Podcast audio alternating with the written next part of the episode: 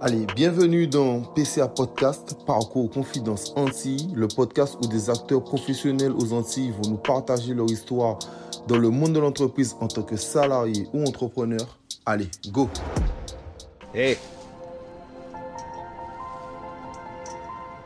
Ne laisse jamais personne te dire que tu n'es pas capable. Alors, bienvenue dans PCA Podcast, Parcours Confidence Antilles. Alors aujourd'hui, ça sera un hors série. On va parler avec euh, Lovely. Comment vas-tu, Lovely? Ça va, merci. Et toi? Ça va, ça va tranquillement. On entend le, le, le, coq chanter. Ça, c'est la Guadeloupe. Alors, première question toute bête, comme d'habitude, que j'ai l'habitude de poser aux invités. Qui es-tu? Alors, je suis Lovely Euphrasie Clotilde. J'ai 35 ans. Hum, je suis maman. J'ai deux garçons. Et euh, actuellement, euh, je travaille à la région. J'ai grandi à Pointe-à-Pitre. Voilà. Ok, bon, ben, euh, très bonne présentation. On, a à peu près toutes les infos. Euh, ton parcours scolaire. Donc, tu passes ton bac en 2004. Tu enchaînes avec une licence en sciences, technologies et santé. Tu continues avec une maîtrise en technologie et santé et tu finis avec un doctorat en sciences de l'univers. Raconte-nous tes études et pourquoi tu as choisi ce parcours. Oui, alors euh, en 2004, effectivement, je, passe mon bac. Euh, difficilement, puisque je vais à l'oral. Euh, je finis par l'avoir. En... Et à la suite de ça, je pars en métropole. Je pars en métropole, je ne sais pas ce que je veux faire, et je m'inscris à la fac pour euh, un parcours de psychologie. Malheureusement, euh, n'étant pas prioritaire, je ne suis pas retenue. Du coup, je cherche un peu dans l'urgence. Hein. On est déjà en octobre. Je cherche à savoir qu'est-ce que je veux bien faire.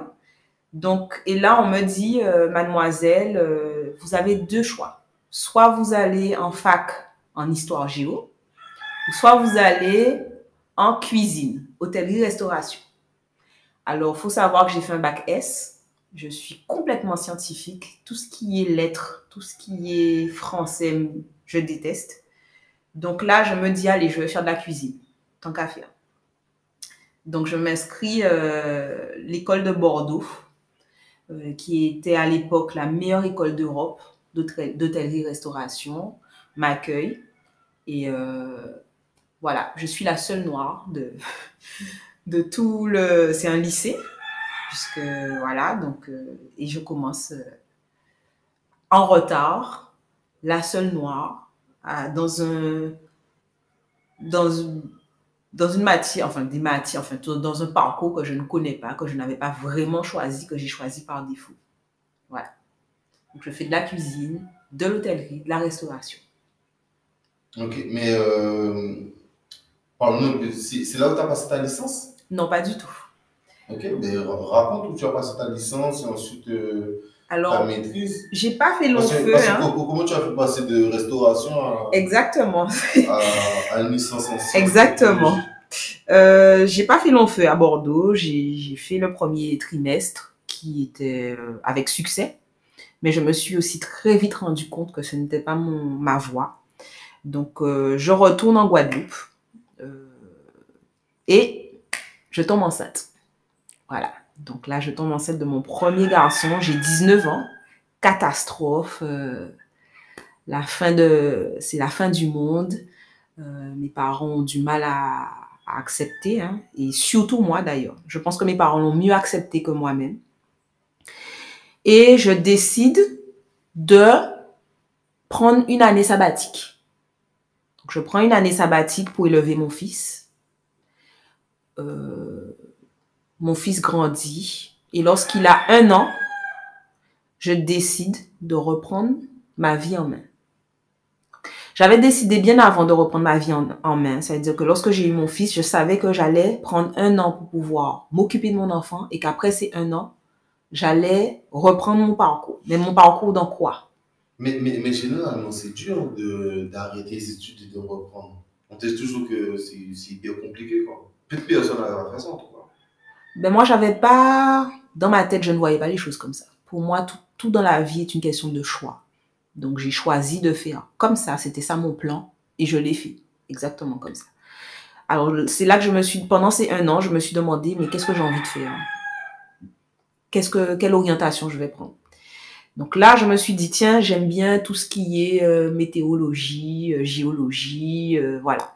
Donc, je me suis inscrite à Fouillol dans le but de faire de la géologie.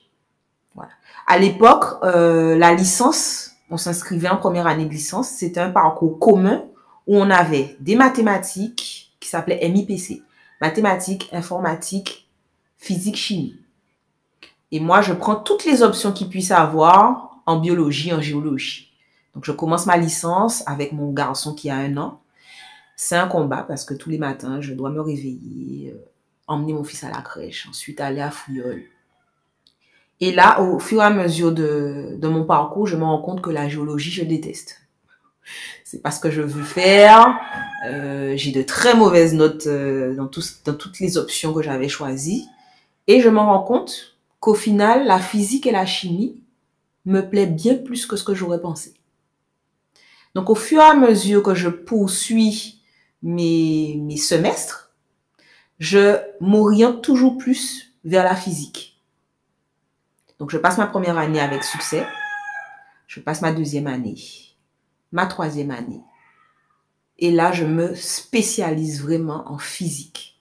Et c'est là que tu passes ton, euh, tu continues avec une maîtrise en technologie, en santé, euh, technologie et santé. Et là, tu passes après avec un doctorat. Voilà, c'est ça. Donc euh, là, je poursuis, hein, toujours dans la même optique, toujours en physique. Je fais ma maîtrise. Ensuite, je fais mon master. Et lorsque je termine mon master, je fais de l'enseignement. Donc, je quitte le, le, domaine universitaire. Je fais une année d'enseignement au lycée euh, collège. Sur, sur, ton parcours de, de travail, sans, sans on n'en revient pas, mais euh, au moins, euh, je, je, pense que tout le monde a bien compris pourquoi tu as choisi ce, ce, parcours, en tout cas ces études, sachant que c'était pas facile le fait d'avoir un enfant très jeune. Mm-hmm. Donc, moi, j'aimerais parler de ton ton travail en tant que pluviomètre. Qu'est-ce que, qu'est-ce que pluviomètre? Alors, la pluviométrie, c'est l'étude, si on veut, de, de, la, de la pluie. voilà, pour être simple. Donc, en Master 1, j'ai fait un stage à Météo France où j'ai étudié les types de temps de la Guadeloupe. Voilà. En passant notamment par euh, l'étude de la pluie, de la pluviométrie, sur plusieurs années.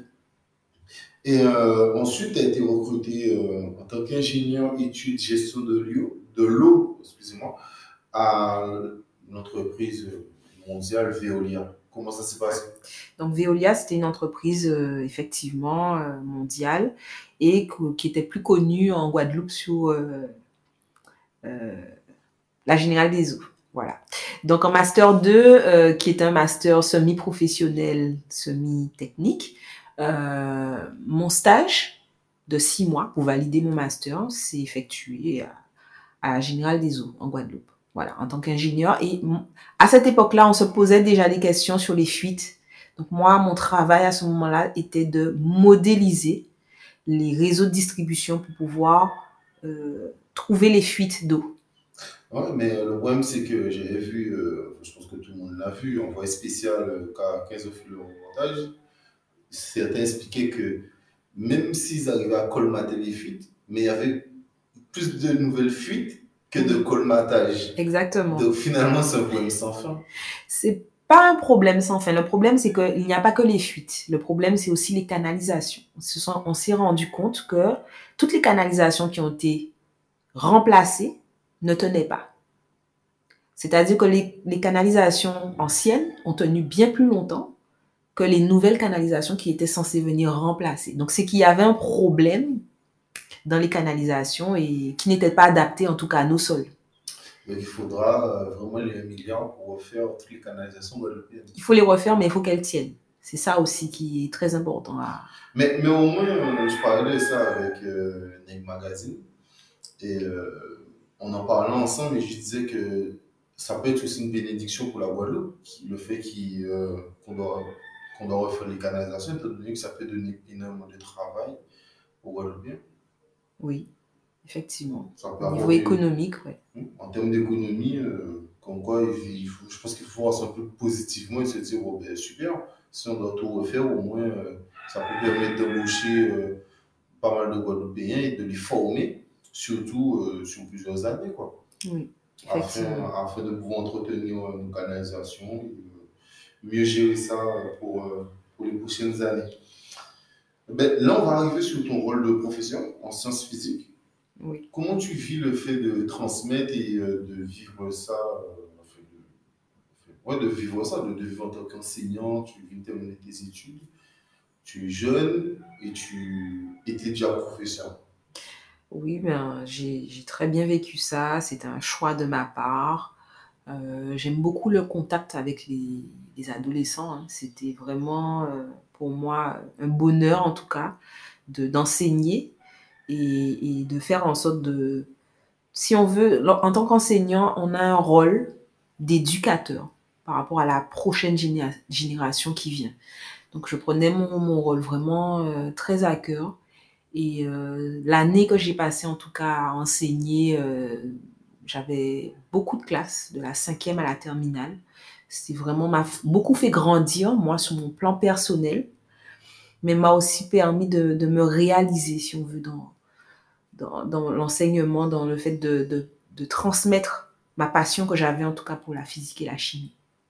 Ok, mais euh, quel niveau tu préférais entre le lycée et le collège? Alors, j'ai pas de préférence, mais c'est clair que le, public n'est pas le même. Au collège, j'aimais beaucoup les collégiens parce qu'ils étaient malléables. On pouvait encore les rediriger par rapport à dans l'éducation. Hein. On pouvait les, les, éduquer, leur inculquer euh, une vision, quelque chose. Quand, quand au lycée, euh, ils sont déjà un petit peu plus, ils savent déjà qui ils sont.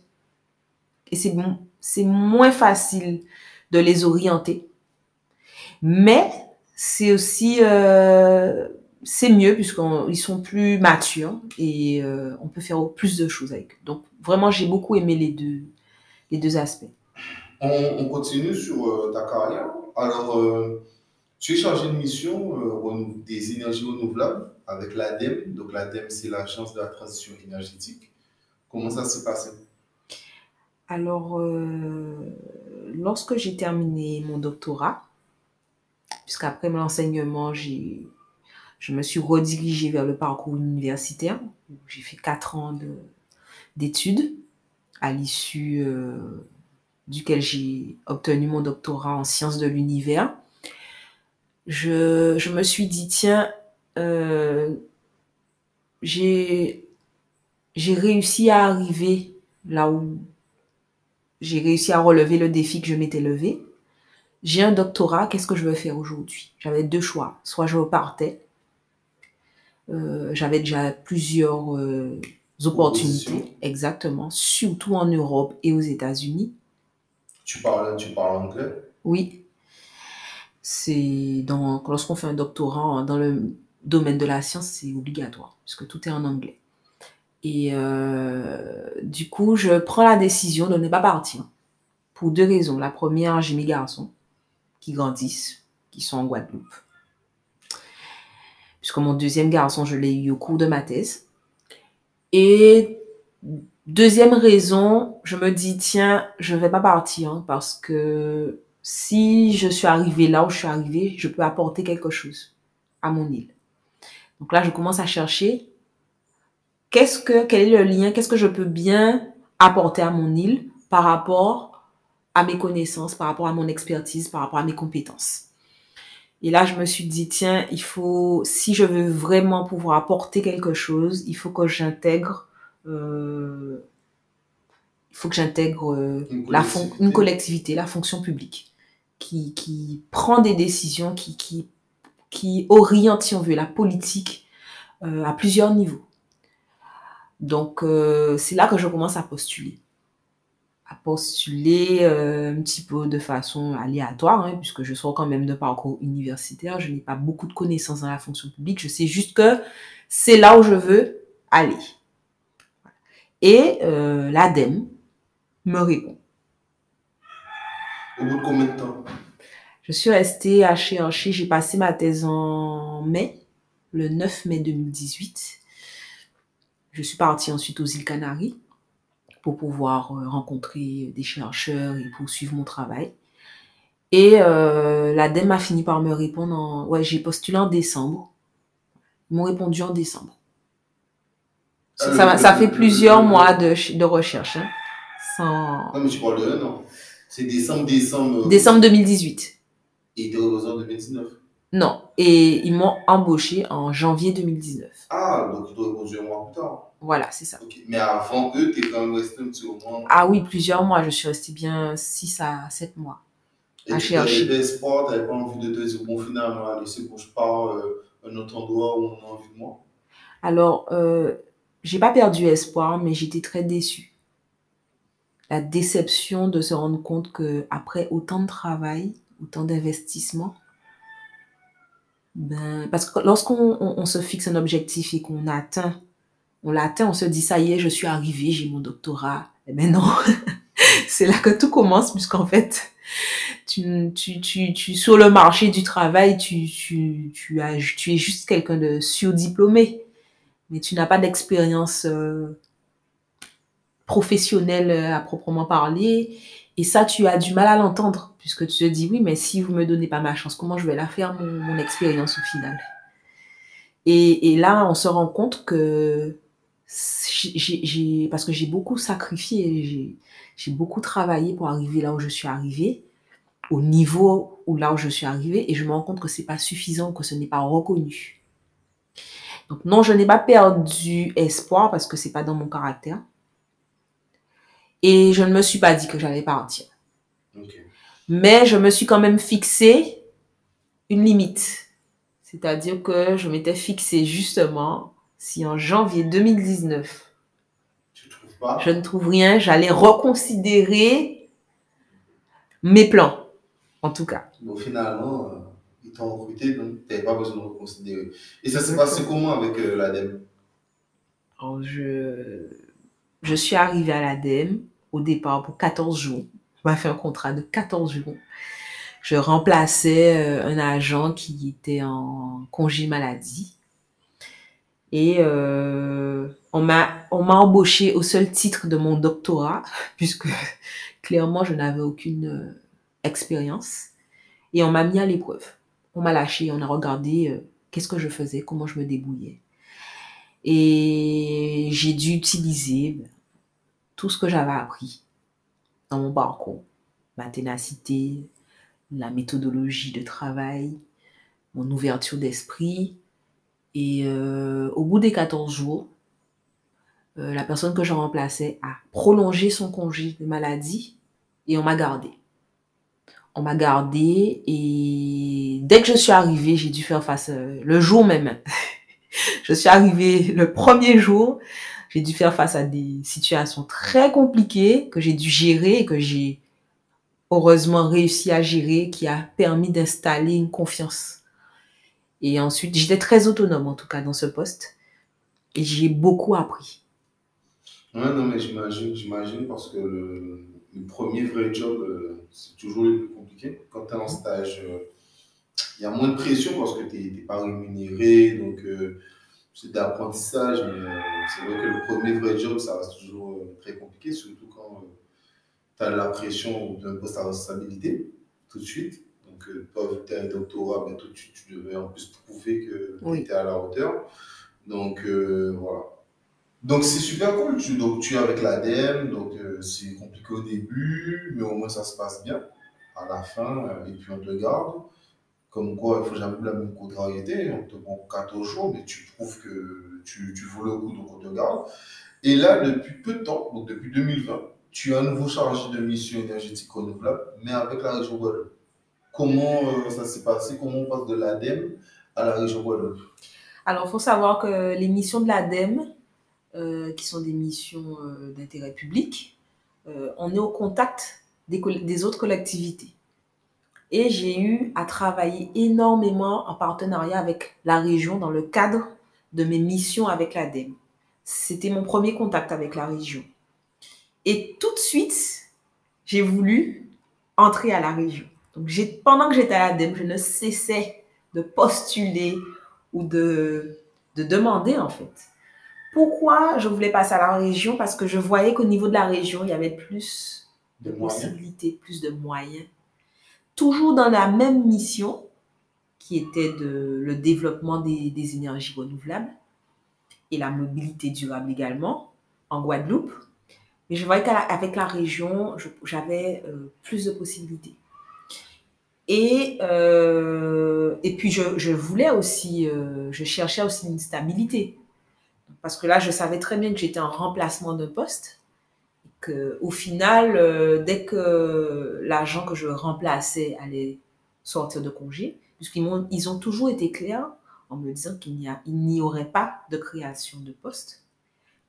Ils étaient plus euh, sur la tendance de supprimer des postes à ce moment-là. Et donc, euh, moi, je savais que ma place à l'ADEME était, à un moment, ça allait prendre fin. Donc, je pensais déjà à l'après. Et, dans le cadre de, mes échanges, de, mon travail avec la région, j'ai postulé, postulé, postulé. Je suis restée un an et demi à l'ADEME. Et au bout d'un an et demi, ça a fini par aboutir. La région m'a recruté. Mais un an et demi, ça veut dire que l'argent n'est jamais venu. Euh, non, elle a repris, euh, l'agent que je remplaçais a repris à mi-temps. Donc, euh, je suis restée à mi-temps sur mon, sur mon poste. Donc, mon salaire, bien sûr, a été divisé par deux. Mais, je suis restée à 100% c'est-à-dire que je travaille, je me suis donné à 100%. Peu importe euh, les conditions, et puis il euh, faut dire aussi que j'ai juste tombé sur des... À l'ADEME, vraiment, c'était des personnes... Euh, moi, je, je, suis très reconnaissante, en fait, du directeur Jérôme, Jérôme Rock hein, de l'ADEME, qui m'a donné ma chance, en fait. C'est vraiment une chance qu'il m'a donnée. Non, mais je pense, je pense que c'est hyper important qu'il y ait des gens comme ça qui, qui donne envie aux jeunes, de, aux jeunes diplômés guadeloupéens de, de Sans expérience. Bien sûr, mais après, demain, l'expérience, euh, comme tu l'as dit avant, si tu ne travailles pas, tu n'as pas d'expérience. Ouais, elle vient. Euh, le problème, c'est que celui qui a de l'expérience très jeune, c'est-à-dire qu'il n'a pas beaucoup de diplômes. Donc, euh, c'est le cerveau qui se prend la queue. Il faut, il faut tel diplôme pour avoir tel poste, mais il faut telle expérience. Mais si tu es jeune, c'est-à-dire que tu n'as pas droit, c'est quand que tu as accès.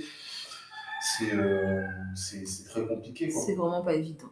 Vraiment pas. Et, euh, et, comment ça se passe à la région depuis 2000, euh, sachant puisque c'est période Covid, ça se passe comment, ben, La période du Covid, je l'ai vécue et à la et à la région. ça n'a pas eu vraiment d'impact hein, sur nous, puisque nous, on était essentiellement télétravail. Et dans le cadre de notre travail, on peut très bien travailler chez nous, si, voire mieux, on n'était pas obligé. Donc, euh, et en fait, on était vraiment très engagés parce qu'il fallait euh, soutenir les, entreprises euh, au niveau économique dans cette situation qui était inédite et très compliquée. Donc, nous, au niveau de la région, et tous les agents, on s'est donné à, à 300, 400, 500 je peux le dire, parce qu'on ne regardait pas les heures pour travailler lorsqu'on était chez nous. Et euh, je n'ai pas été dépaysée. Euh, j'ai poursuivi ma mission. Euh, c'est quand on rentre à la région, donc bien sûr c'est un autre contexte, hein, c'est un autre type de collectivité. L'ADEME c'est l'État et la région ben, c'est plus politique. Et maintenant j'ai pu m'intégrer et je, je poursuis jusqu'à aujourd'hui. ça se passe bien. Aujourd'hui j'ai plus de recul, plus d'expérience sur mon travail donc, je me sens de plus en plus à l'aise. Tu, tu, es beaucoup plus confiante. Exactement. Euh, on va parler de tes, euh, de tes, participations au congrès. Donc, tu as participé à plusieurs congrès, donc en Espagne, en Irlande, en Guadeloupe, en Italie, en Autriche. Quel était le sujet euh, abordé dans, quel, quel était le sujet et puis comment tu as géré tous ces événements? Alors, la plupart de ces congrès, euh, j'y ai participé dans le cadre de, mes, de mon doctorat, pendant les quatre années de, de thèse. Et c'était très important pour moi de m'ouvrir sur la communauté internationale dans le cadre de mes recherches. Donc, euh, c'était vraiment chacun de ces congrès m'ont permis de rencontrer des personnes extraordinaires avec lesquelles je suis toujours en contact. Ça m'a ouvert des portes dans le domaine de la recherche. Et surtout, surtout la chose dont je suis la plus fière, c'est que c'est à l'extérieur qu'on entend parler des Guadeloupéens. C'est-à-dire que sur mon île en Guadeloupe, j'ai jamais su ce que d'autres Guadeloupéens faisaient. Euh. Là, aujourd'hui, c'est dans, les, dans les actualités. On parle du, du doctorant en chimie qui a découvert avec, euh, avec le c'est pas un remède, mais en tout cas, il est sur, en passe de découvrir une, de, de découverte majeure sur le, coronavirus et d'autres virus avec le Zebapic. On entend parler que oui, il a failli être débauché par la NASA. Je peux... il, il, a, il, a, bossé à la NASA. Oui, voilà, qu'il a bossé à la NASA. Et je peux vous dire, je te dis, Axel, c'est pas, c'est pas le seul. On a plein de Guadeloupéens qui ont travaillé à la NASA. On a des Guadeloupéens qui font des choses extraordinaires. Moi, je sais, je me rappelle euh, à l'occasion justement d'un des congrès où je suis partie en Espagne, aux îles euh, Canaries, en discutant avec un, un grand chercheur en géophysique euh, qui travaille au Texas, j'ai su qu'une Guadeloupéenne était, enfin, faisait partie des équipes de la NASA qui partait dans, dans les avions pour rentrer dans les ouragans, pour pouvoir mesurer les caractéristiques des, des ouragans. J'étais impressionnée.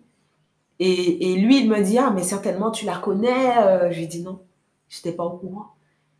Et, et, et j'étais fière parce que je me suis dit, waouh. Et, ça, c'est pas, c'est une anecdote parmi tant d'autres. Je me suis dit, oui, on fait des choses mais on les fait malheureusement. C'est pas malheureusement, on suit son parcours, mais on les fait à l'extérieur. Et ce n'est pas assez, je pense qu'on n'en parle pas assez. Non, mais c'est. mis en euh, avant. Ben, c'est sûr. Après, bon, ben, fait, de, de, toute manière, euh, on pense à chaque fois, mais euh, moi, je suis, je suis assez d'accord sur ce discours. Je pense que notre, nos exemples sont trop loin de nos paradigmes c'est euh, les mêmes exemples. Tout le temps, euh, Jack Ma qui a Alibaba euh, en, Chine, Bernard Arnault qui a Louis Vuitton, Steve Jobs qui a, qui a eu Apple. bon, c'est pas des gens qui nous ressemblent. Quoi. Donc, dans le mindset, ça reste toujours très intéressant, mais dans le quotidien, c'est vrai que malheureusement, on n'a pas assez de, super exemples comme ça. Et euh, tu vois, même, avec toi, je peux apprendre que euh, fait partie de ça. Et, euh, même là, en revenant rapidement sur ce que Dr. Joseph fait, c'est super intéressant parce que c'est hyper important. C'est hyper important de donner. C'est pour ça que je te disais que par rapport à la chance qu'on t'a donnée, c'est important qu'on donne la chance parce que pour, pour garder les talents, il faut aussi qu'ils aient un avenir. Donc si tu leur offres jamais une chance et que tu restes fermé, ben oui, ils sont obligés de partir. Parce que peut-être que cette femme-là, ben, elle, contrairement à toi, elle a essayé, mais l'ADEME ou euh, peut-être la région ou un autre endroit ne lui a pas donné sa chance et qu'elle était obligée de partir euh, aux États-Unis et qu'elle a réussi là-bas, alors qu'elle aurait sans doute voulu rester ici. Donc je pense que parfois c'est un peu ce qui se passe. Quoi. Mais c'est vrai qu'il faut, euh, il faut, qu'on puisse revenir au pays afin de pouvoir faire avancer les choses chez nous et donner notre force positive euh, à notre île. Quoi. On continue. De 2017 à 2020, tu publies plusieurs études. Alors, ça consiste en quoi? Et ça parle de quoi? Alors, mes principales euh, publications traitent de la qualité de l'air en Guadeloupe. Donc, j'ai travaillé principalement sur euh, les épisodes de pollution, de boom de sable. Et euh, dans le cadre de ma thèse, je travaillais sur les seuils de la qualité de l'air qu'on entend régulièrement à Guader, enfin, qui sont communiqués par Guader. C'est quoi Guader Guader, c'est l'agence euh, qui est responsable de la surveillance de la qualité de l'air en Guadeloupe, qui fait partie d'un réseau national. Et Guader est, est en charge de, de, mesurer la qualité de l'air et d'informer la population sur les niveaux de la qualité de l'air. Donc là, vous voyez, vous, je pense que tout le monde a déjà entendu, quand on est à 1, à 2, à 3, à 8. Oui, mais ça correspond à quoi? Ça correspond, en fait, euh, Guader mesure les polluants, euh, les particules qui sont en suspension dans, l'atmosphère et euh, par rapport à la, aux concentrations qui sont trouvées, va déterminer euh, le seuil de la qualité de l'air. Donc, tu as un seuil très bon, seuil moyen, médiocre, mauvais, voire très mauvais. Moi, dans mes, dans mes recherches, j'étudiais déjà premièrement euh, les caractéristiques de notre air. Pas seulement en Guadeloupe, mais dans tous les pays de la Caraïbe. En tout cas, de, de l'arc euh, antillais. Donc, notamment à Porto Rico, Barbade, Martinique aussi. Donc, euh, déjà, premièrement, il fallait poser un diagnostic sur comment était notre air en général. Qu'elle est bonne? Est-ce qu'elle est mauvaise? Voilà. Par rapport, en tout cas, à l'Europe. Parce qu'il faut savoir que les seuils de qualité de l'air qui sont fixés pour la Guadeloupe sont les mêmes qu'en France. Okay. Mais euh, sur la qualité de l'air, on reviendra un peu plus tard. Mais euh, donc, alors, alors, toutes tes publications, c'était sur la qualité de l'air? Presque, pas seulement. Pas seulement. Donc, Pas euh, seulement. donc, on avait la qualité de l'air. euh, et y a, on- je travaillais aussi beaucoup sur euh, le profil atmosphérique en termes de météo, le profil de température. Donc là, on est vraiment dans, dans la physique atmosphérique où euh, j'étudiais vraiment la dynamique Mais euh, est-ce que, est que tes études vont dans le même sens que les études, par exemple, du GIEC Oui et non. C'est pas vraiment les mêmes sujets? Euh, le GIEC, il y a des sujets qui sont, qui sont commun? en commun, oui. Mais euh, c'est, je, en tout cas, je n'étais pas orientée vraiment sur euh, le même axe. Euh, J'ai une question à te poser. Euh, Oui. Qu'est-ce que tu penses euh, du réchauffement climatique? Le réchauffement climatique, alors je vais en parler à travers euh, mon prisme à moi, en fonction de mes études. Moi, ce que j'ai observé, c'est que, par exemple, on dit que les brumes de sable, il y en a de plus en plus. C'est faux. Il n'y en a pas de plus en plus. Et comme elles, comme elles sont mesurées et qu'on a des bulletins de rapport là-dessus depuis maintenant 10 ans, je pense que les personnes prennent plus conscience Mais ça vient d'où les événements. Elles viennent d'Afrique. On a des tempêtes de, de sable qui se produisent dans le Sahara et d'autres. euh, Alors, c'est pas la c'est. Alors, premièrement, tu as des tempêtes de sable qui se produisent avec ce qu'on appelle soit l'armatan, c'est un vent du nord qui toute l'Afrique, ou soit euh, les flux de mousson. Là, c'est plus, euh, si on veut, c'est les, euh, les averses, des- de la pluie, en fait, qui va, euh, qui va créer, générer des fronts d'ondes qui vont soulever les poussières. Une fois soulevées, ces poussières-là, elles prennent effectivement les courants jet au-dessus de l'Atlantique et elles sont transportées en, en masse vers les Caraïbes. Mais c'est quand même bizarre quand même, que ça sorte jusqu'en Afrique et que Oui. ça arrive chez nous. Oui, alors il y a des conditions euh, thermodynamiques bien particulières qui permettent à ces poussières-là de rester en, en- en suspension et d'être euh, amenées. Et sur tout le chemin, il y a un phénomène de déperdition des poussières qui vont tomber dans, dans l'Atlantique. Ce phénomène-là va avoir un impact sur le réchauffement climatique, indirectement. Pourquoi?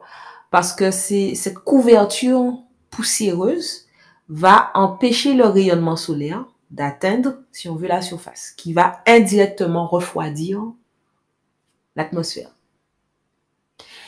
Moi, ce que j'ai observé, c'est qu'en en 10 ans, on n'avait pas plus d'événements de poussière, on en avait des fois moins, des fois plus, mais que c'était toujours équilibré. Si dans une année, on n'avait pas eu beaucoup d'événements, L'année d'après, non, cette même année, on en avait eu très peu, mais de très extrêmes. Et quand on en avait beaucoup, ils étaient plus modérés. Est-ce qu'on, est-ce quand euh, j'ai élargi euh, mes recherches, je me suis rendu compte que la Terre produit ses propres mécanismes pour toujours être en équilibre. C'est-à-dire qu'aujourd'hui, si nous, euh, au niveau de l'homme, on va produire plus de pollution qui va accélérer le réchauffement, qu'est-ce que la Terre va faire? Elle va produire des événements qui vont lui permettre d'évacuer toute cette énergie-là. Et c'est ce qui fait que, euh, au cours des dernières années, on a des, des ouragans plus extrêmes.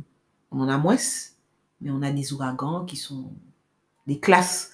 On sait très bien que quand on était jeune, Hugo, on sait que c'est la classe 4 a été créée pour Hugo. Maintenant, on n'est plus en classe 4, on est déjà en classe 6. Donc c'est que vraiment, on a des phénomènes qui deviennent de plus en plus extrêmes. d'ailleurs, petite, petite aparté, au moment où on enregistre ça, hier soir, il y a eu un tremblement de terre en Guadeloupe. Donc, je ne sais pas si toi tu l'as ressenti. Je ne l'ai pas ressenti. Moi, moi je ne vais pas mentir, euh, moi aussi. Mais j'en ai parlé avec des amis qui, euh, hier soir, qui, euh, qui eux l'ont ressenti. Donc, euh, voilà. Donc, comme quoi, euh, voilà. c'est su- super intéressant. On, on va continuer sur le sujet de tes publications. Mais comment tu gères ben, euh, tes publications et ton boulot? Alors mon que- boulot est très prenant. Je vais être claire, hein, en tant que chargée de mission, on a beaucoup de travail. Je ne sais pas quelle idée on se fait un petit peu de, du travail d'ingénieur, mais c'est beaucoup de travail, énormément de travail. Je vous le dis, c'est un travail qui est euh, euh, à plein temps. C'est-à-dire que euh, on pourrait passer nos nuits plus nos week-ends. Ça, ça- vraiment, ça, ça demande beaucoup. Et mes recherches, en général, ben, je les fais sur mon temps libre, c'est-à-dire que le soir, je travaille pour avancer dans mes recherches. Le week-end, je travaille aussi. Je travaille tout le temps tout le temps. Voilà. Pour pouvoir concilier les deux, c'est Et tu n'as pas envie d'arrêter les recherches? Jamais. Jamais. C'est vraiment. euh, c'est une passion. Mais je pense que la vie de, la vie de maman et en plus euh, faire les recherches plus avoir le boulot, ça, ça doit pas être facile. Ben, Je pense que rien n'est facile hein, dans la vie. Tout est une question de choix. Je ne subis pas euh, ce que je fais. hein. Bien au contraire, j'en suis très heureuse. Euh, mes enfants se portent très bien. Euh, au niveau de ma recherche, jusqu'à aujourd'hui, ça va. Je, je reste quand même active. Je ne veux pas dire que c'est facile. Mais bon, rester active, c'est quoi? C'est publier. Dans le domaine de la recherche, il n'y a que ça qui, qui est la vérité. C'est publié. On, on peut retrouver tes recherches où? Si vous tapez mon nom sur euh, Internet, vous trouvez mes recherches. En général, euh, on va sur euh, eScholar. C'est c'est un site spécialisé. euh, C'est comme Google. C'est comme Google, mais qui permet de trouver des publications. Et euh, voilà, avec mon nom ou avec mon domaine, on trouve euh, très facilement. Alors, on a, je publie en général. Oui, c'est toujours en anglais. Ah, parce que ça doit être international. Je publie dans des revues internationales qui sont cotées. Et euh, certaines de ces revues sont en libre accès et d'autres sont payantes. Non, mais je comprends. Euh, on va continuer. Euh, une question. Quel est le niveau des énergies renouvelables en Guadeloupe? Alors, qu'est-ce que tu entends par niveau? Euh, C'est la part, euh, le taux d'énergie renouvelable c'est, euh, Est-ce que est-ce qu'on progresse bien? Est-ce que est-ce qu'on est zéro? C'est-à-dire qu'il n'y a quasiment rien? C'est-à-dire 1% C'est. euh, Non, C'est c'est, c'est, on est, on est très bien avancé. Moi, je trouve que on se débrouille pas mal. On- le développement des énergies renouvelables est assez diversifié sur notre île, ce qui est bien. On a des éoliennes, on a des panneaux photovoltaïques, on a de la géothermie, ce qui n'est pas courant. On a C'est- aussi... La géothermie, c'est quoi? Plus bouillant Voilà, c'est la, la station de, des géothermies de bouillante. On a aussi euh, tout ce qui est bagasse, hydraulique, biogaz. Donc c'est euh, c'est la production d'énergie avec euh, avec de la bagasse. Voilà, on va utiliser euh, donc Albioma, euh, c'est ce qu'Albioma fait. Nous on peut utiliser euh, la canne, ce genre de choses. voilà. Même avec la canne, on peut. Les résidus, oui. on peut- Et on l'utilise pas en Guadeloupe. Oui, ça se développe, c'est en voie de développement. C'est pas l'énergie renouvelable la plus, enfin, c'est pas ce qui est le plus développé. Là, au niveau de- des énergies renouvelables, on est vraiment très avancé sur tout ce qui est géothermie et, et PV, photovoltaïque, éolienne aussi. Et voilà, les autres, euh, on est en train de. Là, on est en- dans une phase de prospection. On est en train de Qu'est-ce qui, qu'est-ce qui nous correspond Qu'est-ce le qui mieux. nous correspond le mieux Qu'est-ce qui, qu'est-ce qui est le plus rentable Qu'est-ce qui est le plus stable Et voilà. Donc euh, là, le... et on progresse bien. Non, mais tant, mais tant mieux. hein. Euh, j'ai- J'avais une question à, à poser en plus. Et, euh, pourquoi en Guadeloupe, on n'utilise pas plus de lampadaires à énergie solaire En France, euh, il y a des communes qui l'utilisent déjà. Comment ça se fait que nous, euh, tous nos lampadaires, elles, n'ont pas. Ça se développe de plus en plus. Ça se développe de plus en plus. Et en fait, ce qu'il faut comprendre, c'est que on a des. C'est pas aussi simple qu'on pourrait le penser. C'est-à-dire que le réseau électrique est réglementé. Et quand on développe ce genre de projet, il faut répondre à des contextes d'éligibilité. Et tout ce qui n'est pas raccordé au réseau n'est pas éligible en termes de financement, par exemple. On ne peut pas financer un projet qui, qui, sera complètement autonome euh, en énergie, mais qui ne sera pas raccordé au, au réseau. C'est particulier. Donc là, tout ça, c'est en train d'évoluer pour que justement le terrain soit propice à ce que ce genre de projet puisse se, se développer. Mais c'est pas qu'il n'y en a pas, il y en a. Mais. euh, Il y a des projets, il y a des lampadaires solaires. En Guadeloupe, il y en a. Et il y en a. euh, enfin, il y en a où? Alors, je sais par exemple que la ville de Sainte-Anne est en train de, D'en faire non, voilà, de développer ça. Euh, voilà, après, euh, je ne pourrais pas te dire exactement le compte exact, puisque c'est mon collègue justement euh, qui s'en occupe euh, au niveau de la région. Mais euh, oui, non, il y en a et ça se développe de plus en plus. Bon, bah, tant mieux, j'espère, parce que je crois qu'il y a un, un tout petit peu de soleil en Guadeloupe, donc euh, ça serait bien de servir un peu. On va euh, continuer, on, on va revenir sur la question de l'air en Guadeloupe, que c'est ton domaine. Quelle est la qualité de l'air en Guadeloupe? Alors, la qualité de l'air en Guadeloupe est très bonne. Très bonne, c'est-à-dire qu'à 70% du temps, on a une bonne qualité de l'air. On n'a pas d'a- d'activité industrielle majeure qui, impacte significativement la, la qualité de l'air, ce qui n'est pas le cas en Europe, par exemple. Donc, on a quand même euh, une qualité d'air qui est très bonne. Et le principal facteur de pollution qui affecte notre qualité d'air, ce sont les boules de sable. Ouais, non, mais euh, ok. Donc. Mais comme tu expliquais tout à l'heure, ça veut dire que en, en France, en fait, co- comment calculer le, le- le niveau de C'est mondial ou c'est vraiment que européen? C'est mondial, je peux C'est dire. mondial. C'est puisqu'on utilise euh, et aux États-Unis, en Europe, les mêmes euh, systèmes de mesure. Donc ça, c'est déjà bien pour nous permettre d'avoir une vision d'ensemble, puisque c'est harmonisé les mesures. Et euh, oui, on, a, euh, on a une surveillance mondiale, en tout cas de la qualité de l'air, avec des seuils mondiaux à respecter. J'ai une question à poser encore.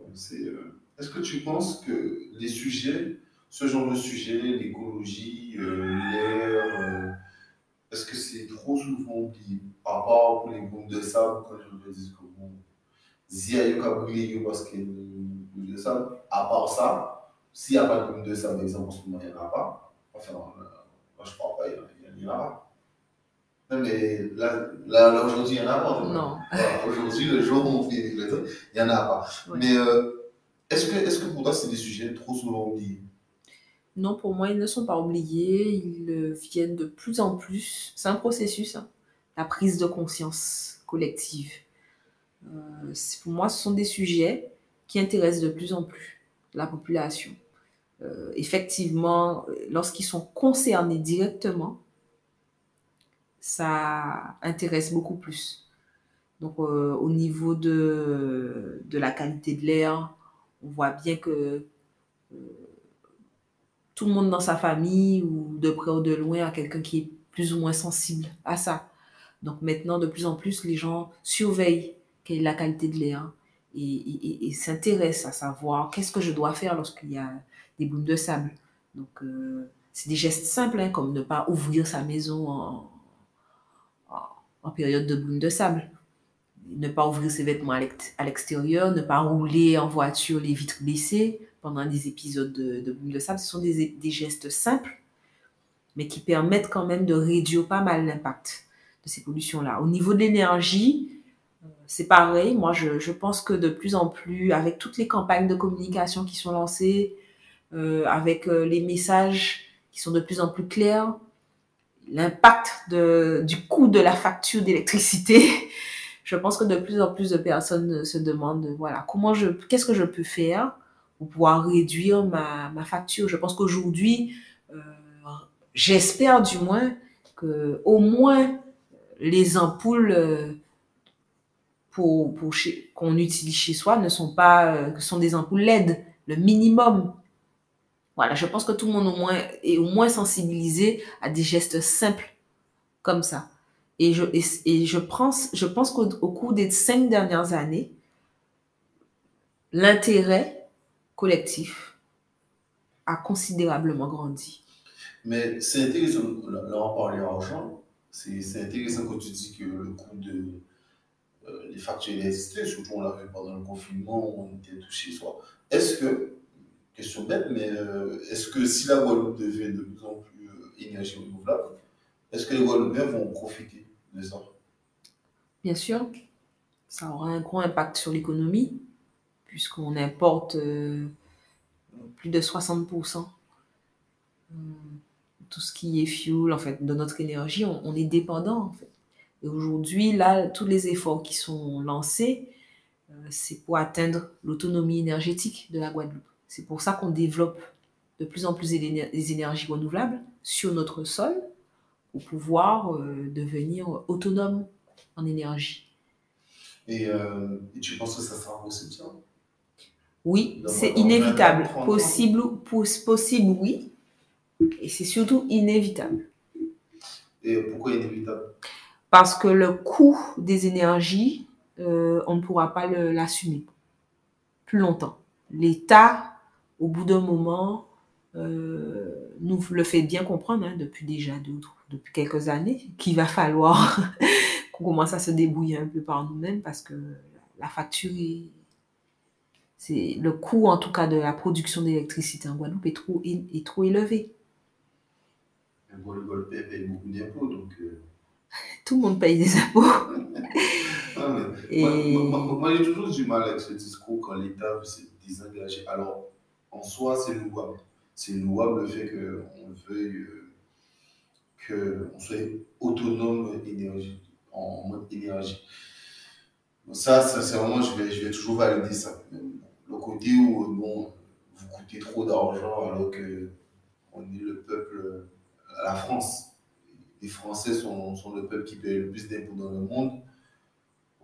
Ça un peu hypocrite de la part de l'État de nous dire euh, de faire des efforts alors que on paye énormément d'impôts.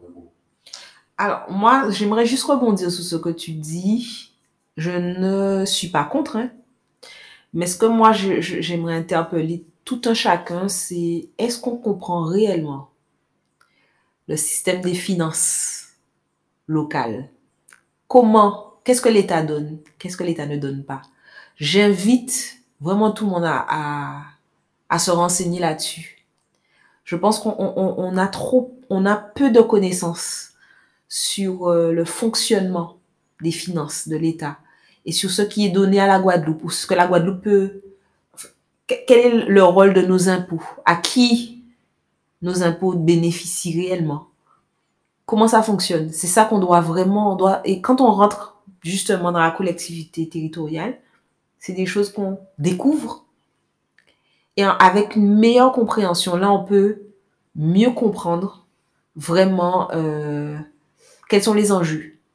Non, mais euh, tu, tu, as totalement raison de rappeler ça, parce qu'il faut faire attention à, certains discours. Mais euh, je précise mon propos. Quand je parle d'impôts, je parle bien sûr d'impôts français. Je ne parle pas forcément d'impôts que de la Guadeloupe. Des taxes, euh, ouais. Oui, je, je, parle, je parle de pression fiscale française. Oui, pression fiscale. C'est surtout à ce niveau que je parlais. J'estime que quand un peuple paye autant, derrière leur demander de leur dire ouais mais bon vous coûtez trop cher bon, c'est un peu un peu difficile d'entendre même si j'ai bien précisé dès le départ que je suis d'accord quand même avec le discours où il faut qu'on soit autonome en termes énergétiques et euh, pourquoi pas un jour s'inspirer alimentairement mais bon ça c'est un autre sujet. Oui ça mais, euh, mais voilà. On va terminer sur une question euh, toute bête. C'est plutôt toi. Comment tu vois l'avenir de ton métier? L'avenir. Euh, l'avenir.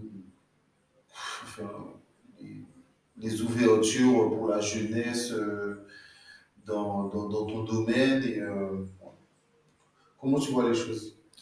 Je suis très optimiste sur l'avenir, puisque je, là, je, je vois qu'il y a de plus en plus de jeunes qui intègrent les collectivités territoriales et on, on voit l'effet que ça fait. C'est-à-dire que les procédures sont modernisées. Je, vraiment, je suis. Je trouve que la génération d'avant a du mal à laisser la place. Ça, c'est un peu dommageable. Mais de toutes les façons, on n'a pas le choix. Les jeunes s'impliquent de plus en plus. Donc, je suis très optimiste pour l'avenir. Euh, et en termes d'évolution de, carrière professionnelle, euh, c'est vrai, il y a, y a de quoi faire en fait. Y a vraiment de quoi faire. Et j'incite vraiment tous les jeunes Guadeloupéens, euh, dès leur parcours, dès le lycée, dès le collège, à se renseigner sur les, les, les métiers de la collectivité territoriale, puisque c'est là que les, les, décisions sont prises, les orientations sont prises pour notre pays, à se renseigner et à, à, essayer de voir dans quelle mesure eux, ils vont pouvoir apporter leur pierre. Mais euh, il n'y aura pas de place pour tout le monde. Il y a de la place pour tout le monde. Tu penses? Oui. Il y a de la place pour tout le monde, puisque dès lors qu'on fait venir des, des, un peu tout le monde pour venir travailler en Guadeloupe, c'est qu'il y a de la place. Oui, pour nous. Non, mais je parlais plutôt des, dans, dans, les collectivités. Oui, il y a de la place. Il y a de la place. Et les compétences, c'est ça qui.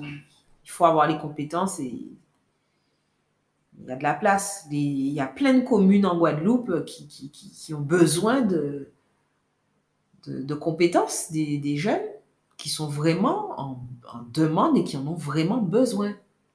En, en termes euh, écologiques, tu vois. Oui, dans, dans le domaine de l'écologie, mais pas seulement.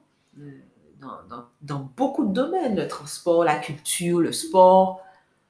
Mais je t'ai pas posé la question, mais euh, tu penses quoi d'ailleurs euh, du centre de recyclage à Sainte-Rose Je pense que tu diras c'est une bonne idée, je pense que personne ne dit Mais euh, pourquoi ça n'a pas été fait plus tôt? Je pense que c'est euh, le, le, moment où ça a été fait, c'était un moment propice en termes de financement. On était dans, un, dans une euh, période où l'État investit énormément dans les déchets. Énormément. Et c'est ce qui a permis de développer plusieurs projets euh, en Guadeloupe, pas seulement en Guadeloupe, en Marie-Galante, sur tout ce qui est euh, traitement des déchets. À Marie-Galante, qu'est-ce qui a été développé? Alors, je sais que euh, en, matière de traitement des déchets, euh, ils sont en train de revoir leur politique et que ça, ça bouge, ça bouge vraiment. Donc, euh, c'est pour ça que moi, je, je pense que c'était une question de timing, vraiment. Parce que là, les, les, la, les cinq dernières années, là, il n'y a jamais eu autant d'argent dans, dans le traitement des déchets. Et c'est ce qui a permis, en tout cas, de, de développer, mais notamment le centre de le recyclage. centre de recyclage. Exactement. Mais d'ailleurs, euh, on parle on n'a pas parlé des éoliennes, mais les éoliennes apparemment fonctionnent très bien à la désirade. C'est une conversation que j'avais eue avec euh, Sophia, euh, donc, euh, qui, qui m'expliquait que pour ça en quasiment autonome. Donc, euh, qu'est-ce qui fait que ça fonctionne très bien euh, aux Antilles et pas forcément à certains endroits en Europe? Nous, c'est les alizés. On a les alizés qui sont euh, Constantes. constantes toute l'année. hein. On les a toute l'année. Et c'est ça qui, qui, qui est différent est, qui est différent et qui favorise, si on veut, le, le développement des éoliennes dans notre zone. Donc tu penses qu'il faudrait continuer à investir dans les éoliennes ou alors euh, plutôt euh, dans le soleil? Ben, je pense que les deux se complètent. Les deux se. Euh, On sait que le soleil, c'est la journée qui, qui produit le maximum. Le vent, il est quand même variable, même si on a des alizés euh, toute l'année. Le vent euh, est difficilement, on peut difficilement prévoir en tout cas. Donc c'est une énergie efficace, mais qu'on ne peut pas maîtriser à 100%. La géothermie, qui est une énergie renouvelable très stable et une énergie sur laquelle euh, on compte énormément. Euh, et, et je pense qu'il faudrait... euh, Mais exemple, exemple la géothermie, est-ce que ça permet à Bouillante d'être autonome? Alors, la géothermie, le... non, ça permet pas à... C'est pas... Il faut pas voir le- les choses sur une commune, en fait. C'est, par exemple, les éoliennes, effectivement, de Sainte-Rose. Réinjectent sur le réseau. Euh, c'est un réseau commun. C'est un réseau commun. Donc, ce- que Bouillante va produire va être injecté sur le réseau commun. Et, et Bouillante permet. et, Est-ce sait combien de foyers peuvent vivre grâce à Bouillante? Ça, c'est une bonne question. Ça, c'est pas... euh, J'en sais pas. Si, on, on peut, on, peut, on, Ah, on peut, peut le peut forcément le quantifier en fonction de, de la production, de la puissance de la production. Oui, on peut, on peut le calculer effectivement. euh. On, on a parlé, on parlait de.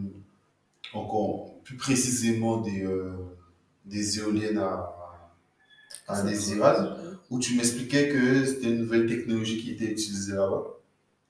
Oui, en fait, les- les- l'implantation des éoliennes euh, à la Désirade, c'était un projet euh, d'innovation avec euh, Vernier qui a permis de tester une nouvelle technologie. Mais c'est de- qui Vernier déjà?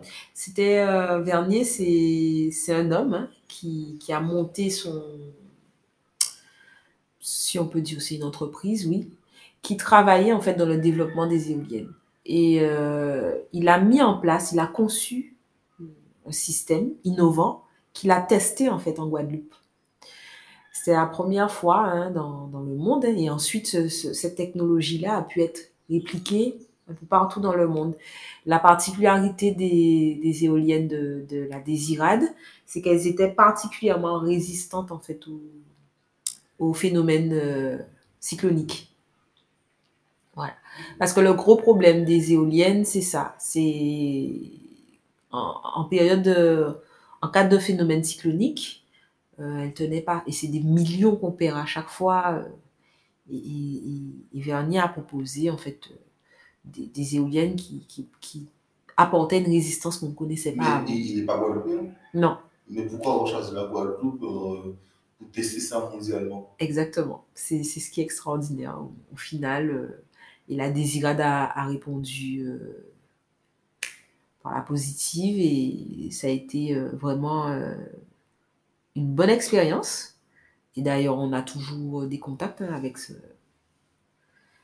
avec cet homme euh, et, et qui continue justement à, à proposer des, des projets innovants. Ça a créé, si on veut, une sorte de D'émulation. d'émulation, mais aussi une- un lien particulier entre cet homme et, et la Guadeloupe.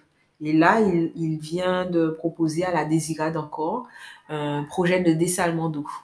avec un système innovant aussi. Dessalement, ça, ça, va, consister, ça va consister en quoi? À, à prélever l'eau de mer, la dessaler pour pouvoir la redistribuer. Ah, Voilà. euh, C'est vraiment pas mal. Oui, oui, oui. Ouais, Donc, et donc le- la désirade, là, aujourd'hui, euh, euh, euh, a pour objectif d'être autonome, en tout cas en, en termes de production d'eau. Parce que la désirade souffre énormément du manque d'eau. On ne les entend pas, mais leur situation est pire que celle de la Guadeloupe. Donc, vous, tout le monde connaît, puisque la canalisation sort de Saint-François pour aller à la désirade. On sait qu'il n'y a pas d'eau à, à Saint-François, on le sait. Donc, imaginez à la désirade. Mais je ne savais même pas que la canalisation sortait de Saint-François pour la désir. Oui, oui.